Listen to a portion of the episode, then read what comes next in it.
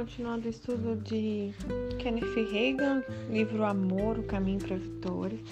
Nós estamos ainda no capítulo 4, falando sobre o amor divino que perdoa.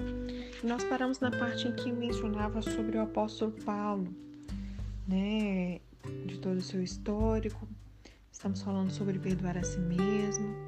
E Atos 9, do verso de 1 a 6, diz assim: E Saulo, respirando ainda ameaças e mortes contra os discípulos do Senhor, dirigiu-se ao sumo sacerdote e pediu-lhe cartas para Damasco, para as sinagogas, a fim de que, se encontrasse algum daquela seita, quer homens, quer mulheres, os conduzisse presos a Jerusalém.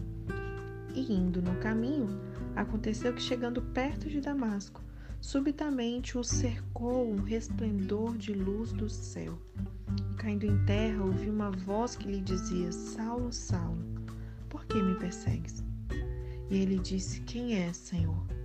E disse o Senhor: Eu sou a Jesus, a quem tu persegues. Duro é para ti recalcitar contra os aguilhões. E ele, tremendo e atônito, disse: Senhor, que queres que faça? E disse-lhe o Senhor: Levanta-te e entra na cidade, e lá te será dito o que te convém fazer. Ao ler esses trechos bíblicos, você consegue perceber que Paulo ele tinha muitas coisas para serem esquecidas. Não somente ele perseguia os cristãos, mas de acordo com o verso 5, também perseguia o Senhor Jesus. É assim que Jesus fazia essa leitura, né? Essa é uma das razões porque Paulo disse: Esquecendo-me das coisas que para trás ficam e prossigo para o alvo. Para esse apóstolo, a lembrança dos enormes danos que ele tinha causado à igreja era terrível. Não somente consentira na morte de Estevão, como também, segundo a Bíblia, ele respirava ameaças e morte contra os discípulos e entregava muito, muitos deles à cadeia. Depois da conversão e antes de prosseguir na sua caminhada com Deus, Paulo ele teve que aprender a esquecer dos seus erros, inclusive dessa sua terrível perseguição aos cristãos a fim de exercer o pleno potencial do cargo e ministério a qual, o qual o Senhor o chamara, Paulo ele tinha que apagar o seu passado e perdoar a si mesmo. A mesma verdade ela é aplicável a mim e a você. Eu não sei a sua história de vida, mas eu, por exemplo, se eu não tivesse perdoado a mim mesma pelos erros que não foram poucos cometidos por mim, eu não estaria mais viva, eu não estaria aqui fazendo esse momento, esse estudo maravilhoso, né? Recebendo do Espírito Santo pérolas preciosas para a nossa vida, podendo compartilhar com vocês. Tantas coisas nós precisamos esquecer, nos perdoar e avançar para o alvo que está diante de nós, da mesma maneira que foi Paulo. Se não aprender a perdoar a si mesma, e a não lembrar dos seus erros, você ficará impedido, impedido de fazer aquilo que Deus te comissionou para cumprir.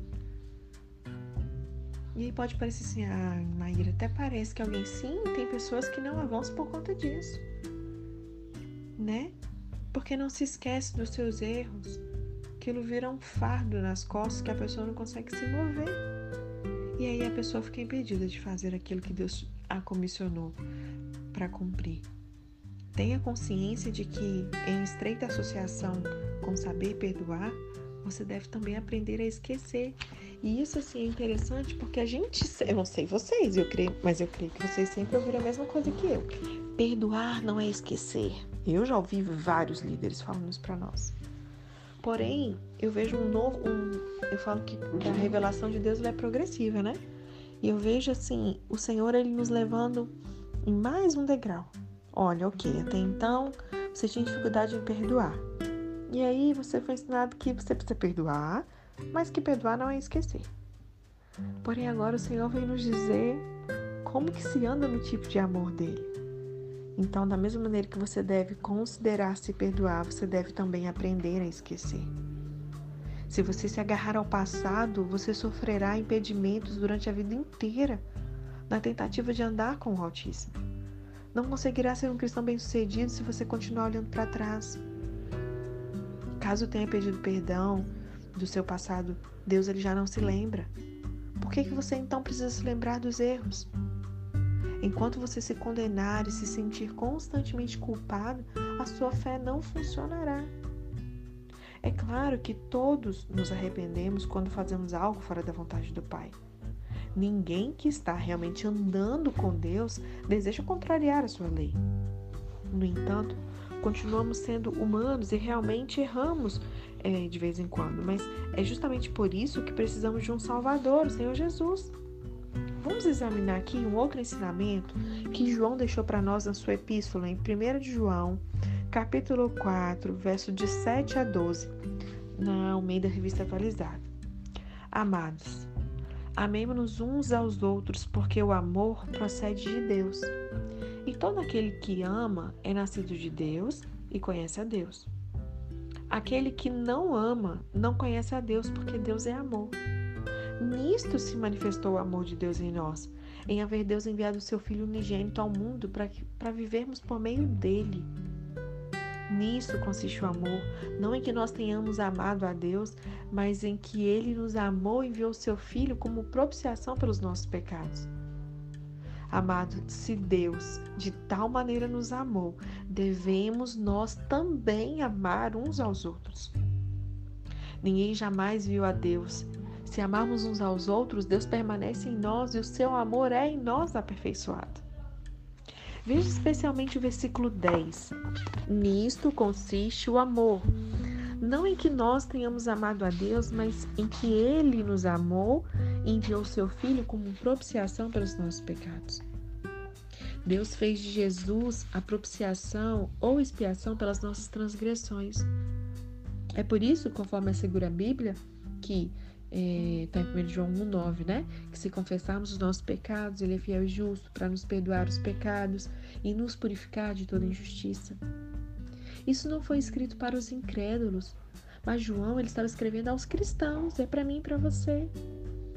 Então o apóstolo diz em 1 João 2,1, na parte A, diz: Meus filhinhos, estas coisas vos escrevo para que não pequeis.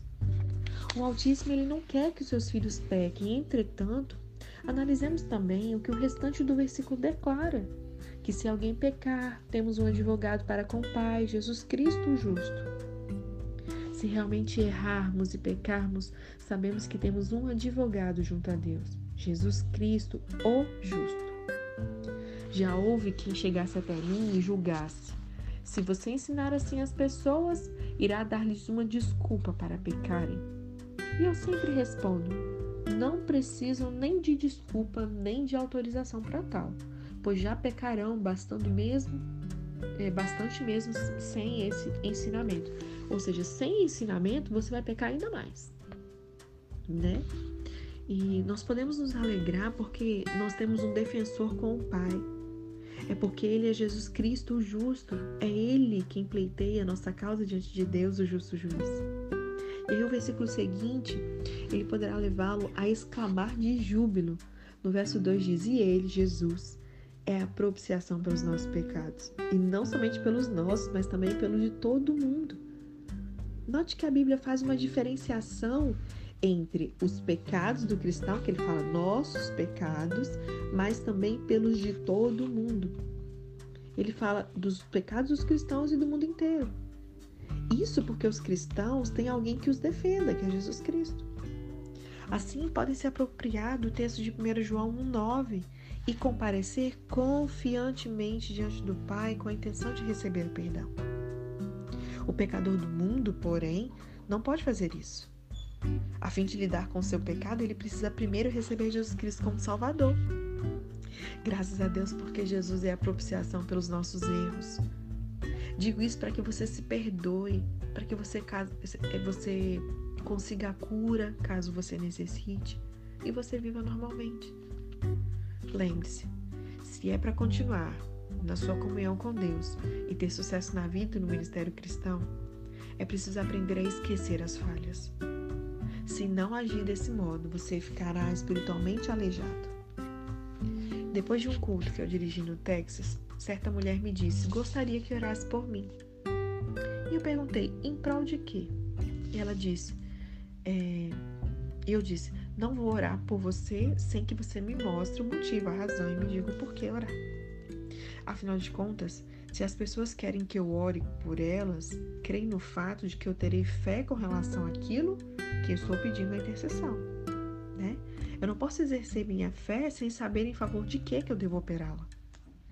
E a mulher começou a dizer assim: faz oito anos que eu estou salva e batizada no Espírito Santo. Meu marido não é salvo e de vez em quando ele toma uma única dose de bebida alcoólica. É um homem bom, temos um casamento feliz. Há algum tempo, porém, ao chegar do trabalho, ele agiu como se estivesse bêbado. Eu sempre fui impaciente e antes de perceber o que estava acontecendo, eu perdi o controle. Eu fiquei furiosa e eu fiz acusações que eu não deveria ter feito. E meu marido disse: Olhe, não estou bêbado, eu estava apenas fingindo. Eu só bebi uma dose. Pensava que seria divertido voltar para casa e fazer de conta que eu estava bêbada. Com isso, fiquei ainda mais furiosa e fui para o meu quarto, bati violentamente a porta e fui acalmando depois de algumas horas. Foi então que as palavras que falara começaram a voltar insistentemente à minha memória.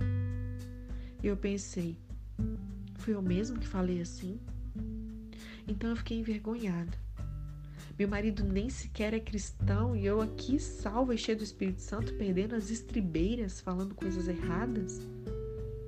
Pois bem, me arrependi e passei o restante da noite de joelhos pedindo a Deus que me perdoasse. Sou professora da escola dominical e de dar aula naquela manhã. E ela continuou. Enquanto tomávamos o café da manhã, pedi perdão ao meu marido. Ao que ele me respondeu: Você não precisa me pedir desculpas. Sou eu que deveria pedir perdão porque eu errei. E eu comentei: Irmã, você não me informou qual é o pedido de oração, só me contou aqui um evento. E aí ela disse: Eu sei que o Pai Celeste garantiu nos dar o perdão se nós confessarmos nossos pecados. Entretanto, eu, eu quero que peça ao Senhor um sinal para eu saber realmente que Ele me perdoou. E eu falei, irmã, sabe o que você acaba de insinuar? Que você tem mais fé no seu marido incrédulo do que no Senhor. Você acreditou no seu esposo quando ele disse que a desculpou, mas você não crê no perdão do Senhor conforme está escrito na sua palavra. E ela me respondeu: Isso é porque conheço bem meu marido, eu sei que ele estava sendo sincero. Eu disse: Você então precisa conhecer o Pai Celeste melhor. E eu expliquei a essa irmã: é necessário inverter tudo isso. Colocar a palavra de Deus em primeiro lugar e os seus sentimentos em último. Suas emoções acabarão alinhando-se com aquilo que você crê que é a palavra. Minha fé não está ligada aos meus sentimentos, pois não me importo com aquilo que sinto. Ela está naquilo que Deus disse. As escrituras realmente funcionam. Contudo, você precisará ser praticante da palavra antes que ela funcione a seu favor. E uma forma de fazer isso é exercer o perdão ao próximo e a si mesmo. Para que a palavra de Deus funcione em todas as áreas da nossa vida, nós temos que colocar em operação, uma vez que isso não acontece automaticamente. Em outras palavras, você precisa pô-la em prática. Crer na palavra, praticá-la, confessá-la, faz com que ela funcione em nosso favor. Mas se não estivermos dispostos a perdoar, não poderemos agir à altura das Escrituras nem ser praticante dela. É totalmente impossível. Aprenda, portanto, a perdoar, a fim de que você possa receber o melhor do que Deus tem para lhe oferecer. Faça como Paulo. Esqueça-se das coisas que para trás ficam e diga: Eu prossigo para o alvo pelo prêmio da soberana vocação de Deus em Cristo Jesus. Dá uma olhadinha lá de novo, Filipenses 3, no verso 14. Amém? Esse capítulo 4 foi bem grande, né? Para vocês verem a importância de aprender que o amor divino perdoa. E assim a gente finaliza o capítulo 4 e iniciamos o capítulo 5, que tem o título Os benefícios de andar em amor. Eu creio que até aqui nós fomos trazendo conceito a conceito, fundamentando, fazendo a fundação sobre esse prédio lindo do amor, né? Nós estamos aqui mais da metade do livro agora. E agora a gente vai falar dos benefícios de andar nesse amor que nós estudamos até agora. A Bíblia nos encoraja a fazer do amor do Altíssimo o nosso grande alvo e a nossa busca. Deve haver um motivo para o Senhor querer que a gente dê prioridade ao amor divino em nós. Realmente surgem benefícios maravilhosos e bons resultados quando a gente anda em amor. No meu caso, eu tenho andado na saúde divina há mais de 57 anos. A última dor de cabeça que eu sofri foi em agosto de 1933. Agora é bastante tarde para começar a ter esse tipo de problema. Não estou me gabando, mas eu estou me gloriando em Jesus e na Sua palavra. Não me entenda mal. Eu já tive algumas oportunidades propícias para ter dor de cabeça, mas eu não as aceitei. A última vez que eu sofri desse mal foi em 1977. De carro, ao deixar um dos nossos escritórios em Rema, de repente minha cabeça começou a doer. Então eu repreendi: nada disso, Satanás. Você tem que sair em nome de Jesus. E antes de chegar à esquina seguinte, o mal já tinha sumido. Não dei brecha para a dor de cabeça me atormentar. Em todos esses anos, só fiquei doente quando errava em algum aspecto da minha caminhada no amor ou na obediência a Deus. Todo passo fora do amor é pecado. Sabendo disso, em toda ocasião, sem exceção em que falhei, eu me arrependi o mais rápido possível e voltei ao amor e à obediência. Normalmente, então veja aqui, só para fazer uma observação: o negócio não é você não errar, então, a partir de agora, eu não consigo andar nesse amor. Decida andar no amor do tipo de Deus que estudamos até agora. Então, logo você erre, você se arrependa rapidamente, o mais rápido possível, e se volte ao amor e à obediência à palavra. Normalmente, no mesmo momento em que me arrependia, eu recebia a cura. Com isso, eu não quero dizer que tinha que esperar alguns dias para os sintomas de enfermidade desaparecerem, ou recebia a cura imediata eu me recuperava bem rapidamente. Durante mais de 60 anos no ministério, eu tenho dito que se a minha fé não funcionasse e minhas orações não fossem atendidas, o primeiro assunto que verificaria seria a inclemência, a falta de perdão. Isso não quer dizer que todas as doenças e enfermidades são causadas por ela, ok? Mas seria a primeira coisa que eu iria checar. Eu não quero que ninguém me interprete mal. Se as pessoas precisam de remédios, devem tomá-los, debaixo de supervisão médica, é claro. Eu mesmo já encaminhei várias pessoas ao médico quando elas precisavam. Comprei medicamento para elas, tomei aspirina quando não conseguia aliviar a dor na minha cabeça de outra maneira. Contudo, eu quero te mostrar os benefícios de andar no amor são tão grandes que não se deve ficar alheio a esse entendimento. Entre esses benefícios estão a saúde e a cura, e a melhor oportunidade para começar a usufruir deles é na juventude, quando se pode começar a desfrutar das bênçãos de andar no amor do tipo de Deus e prolongá-lo ali por toda a sua vida. Estou muito zeloso quanto ao fato de andar no amor, pois ele é a maneira divina de termos o bem-estar do corpo, da alma e do espírito. Andar nesse amor é o modo certo de vencer qualquer aspecto. O amor ele pratica o quê? Ele não pratica o mal contra o próximo, que significa todas as pessoas. Os cristãos devem ser os primeiros praticantes desse preceito. Andar em amor é proveitoso. Examinemos aqui um versículo da palavra que fala a respeito das recompensas de andar em amor, que é o mesmo que andar na piedade, não é verdade? Ao ler esse versículo em 1 Timóteo, Coloque no lugar da palavra piedade a expressão andar no tipo de amor de Deus. Então, 1 Timóteo 4, 8 diz: Pois o exercício físico pouco é proveitoso, mas a piedade para tudo é proveitosa, porque tem promessa de vida que agora é e daqui há de ser. Então, substituindo, ficaria: Pois o exercício físico para pouco é proveitoso, mas o andar no amor do tipo de Deus para tudo é proveitoso, porque tem a promessa da vida que agora é e da que há de ser. Paulo, aqui inspirado pelo Espírito Santo, ele escreveu isso a Timóteo. Não se trata meramente de Paulo falando, não é ideia dos homens. O Espírito Santo declarou isso aos cristãos em todos os lugares por intermédio desse apóstolo. Deus, assim, está afirmando que a piedade é proveitosa, ou seja, nos dá lucro. Nós não estaríamos forçando o sentido desse texto se a gente expressasse assim: andar no amor para tudo é proveitoso. Por que, que a Bíblia assevera que o exercício físico só é um pouco proveitoso? E aí tem gente que usa isso aqui para dizer: ah, a Bíblia diz que o exercício físico é pouco proveitoso. Pois é, mas é pouco proveitoso, ou seja, tem algum proveito. né? Não é desculpa para a gente não se exercitar fisicamente. É... E aí, por que, que a Bíblia não é severa que o exercício físico só é um pouco proveitoso? Porque ele somente oferece lucros ou vantagens. No entanto, a Bíblia assegura que a piedade é para tudo proveitosa ou lucrativa. Ela só nos trará vantagem quando chegarmos ao céu? Será que é isso? Não. Aqui ele fala da vida que agora é e da que há de ser. Ela é benéfica tanto agora quanto na que está por vir. A piedade, portanto, ou a mesma coisa que andar em amor, nos renderá juros durante toda a nossa vida, se assim a gente pode dizer. Mas se vivermos para o Senhor no presente e andarmos no amor do tipo de Deus, isso também nos será proveitoso na glória. Viver para o Altíssimo envolve guardar a palavra.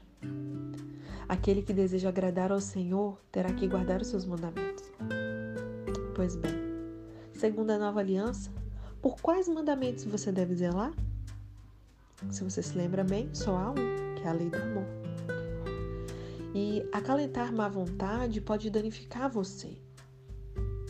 Nos últimos 50 anos, eu tenho pregado e praticado o texto de Marcos 11, 23 e 24. Dessa forma, eu sempre agi à altura das verdades espirituais que Jesus citou nesses versículos com resultados espantosos. Lado a lado com essa passagem de Marcos 11, versos 23 e 24, porém, também eu tenho praticado o versículo 25, no tocante ao perdão. Durante minha vida cristã, sempre me recusei a acalentar a mínima partícula de animosidade, de má vontade ou de sentimentos desagradáveis contra pessoa alguma.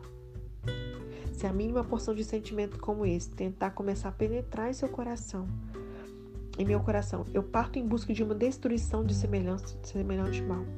Eu não sustento tal coisa no meu íntimo por um momento sequer. Não toleraria que esse tipo de pensamento errado da mesma forma que não suportaria a ideia de furtar ou matar alguém. Emoções errôneas contra o meu próximo danificarão a mim mesma. Evitaria tão cuidadosamente deixar uma animosidade ou uma inclemência, falta de perdão para contra pessoa entrar em meu coração, assim como evitaria ingerir veneno ou pôr a mão em uma cascavel. A inclemência e o ódio contra o próximo são mais mortíferos do que qualquer veneno ou picada de cobra. Eu creio que essa seja uma das razões porque eu tenho conseguido andar na saúde divina durante muitos anos. Mais uma vez, eu não estou me gabando, mas simplesmente estou me gloriando em Jesus e naquilo que a palavra consegue fazer. É por isso que você jamais testemunhará alguma situação em que eu critico meu irmão ou outro pastor. Em mais de 50 anos, ninguém me tem ouvido censurar os outros, pois eu não faço tal coisa. Posso às vezes oferecer uma sugestão construtiva, mas perceba, a crítica destrutiva é imoral. Entretanto, existe uma crítica benigna e construtiva que ajuda as pessoas. Quando faço alguma crítica construtiva, eu não ofendo ninguém em coisa alguma. E no, amanhã a gente vai continuar e ele vai nos contar uma coisa a respeito de andar no melhor amor de Deus. Que é se você quiser andar em saúde, você terá que andar em amor e dominar a sua língua. Deus abençoe até amanhã.